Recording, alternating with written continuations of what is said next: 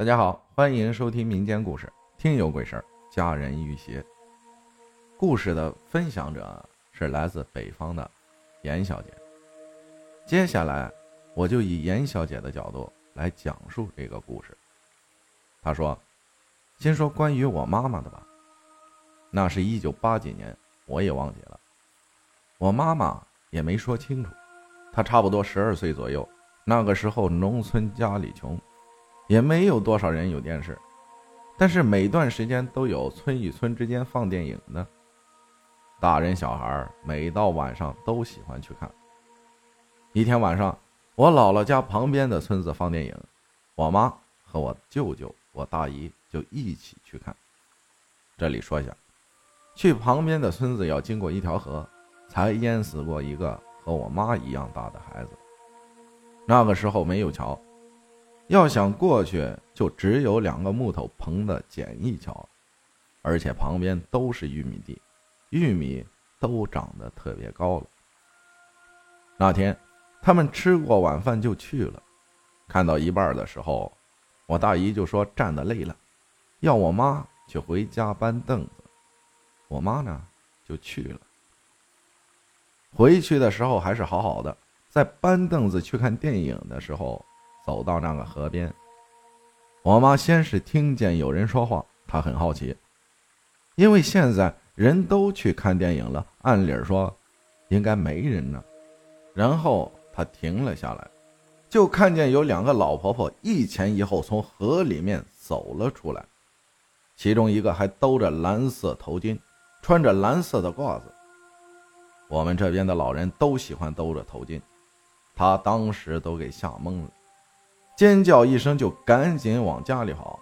第二天，我妈就生病了，病了差不多一个月，最后还是我姥姥找人给看的，说我妈被脏东西给缠上了，做了一场法事后就好了。第二件事儿是关于严小姐妹妹的。她说，那是二零一七年，我上高中，上的还是走读。每天晚上都要回家。那年秋天，妹妹像往常一样接我放学回家。走到村子路口的时候，她就不对劲了。她骑的电动车带着我，我在后面坐着。我们村的路口很大，路口有一个路障，路右边有三个正在走着的人，边上好大一块地方都能过车过人。妹妹就跟没看见一样，骑车带我径直的往那三个人身上撞，我吓得赶紧叫他，他没反应，我就赶紧把双脚放下来刹车。当时他开的不快，因为进我们村要拐弯。因为我的及时刹车和那三个人的避让，没发生事儿，我也没当回事儿，就接着开着走了。从村口到我家是一条直路。中间要经过一座桥，河里面才淹死过一个傻子，就住在我家前面，而且这个傻子还和我家有点关系。他哥哥也不管他，挺可怜的一个人。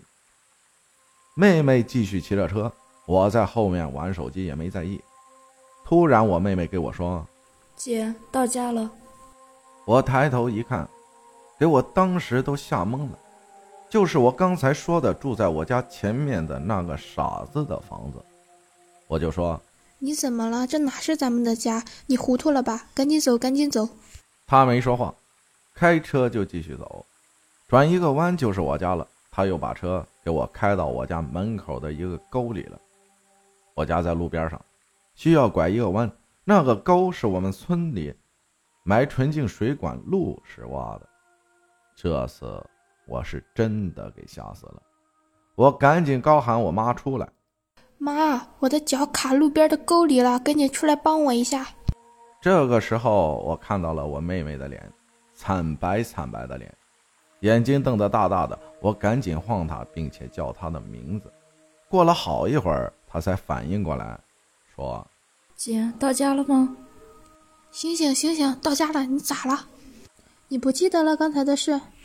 我把事情的经过给他讲了一遍，他说他不记得。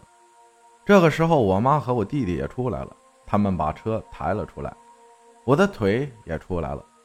第二天，我穿衣服的时候，看见自己腿上青了好大一块，像是被人掐的一样。第三件事儿，也是严小姐妈妈小时候的事情。她说，那个时候我妈也就才十岁吧。他们村东头有个医生，才盖的新房子，不知道因为啥，夫妻两个人闹矛盾了，妻子想不开就上吊死了。我妈因为年纪小，好奇就去看了，好多人都去了。场景有点吓人，脸都白了，眼睛瞪着，舌头耷拉着，吊在客厅正中央，还是大晌午死的。当天晚上，我妈就梦见一个大黑猪在梦里老是追她，第二天就生病了，一闭眼就是一个被吊着的大黑猪追着他。姥姥怎么帮妈看病都看不好。也叫魂了，烧纸钱了，也都没用。这样过了半年多，妈妈才好，也不知道是怎么好的。感谢严小姐分享的故事，也感谢严小姐原声演绎和她妹妹的对话。谢谢大家的收听，我是阿浩，咱们下期再见。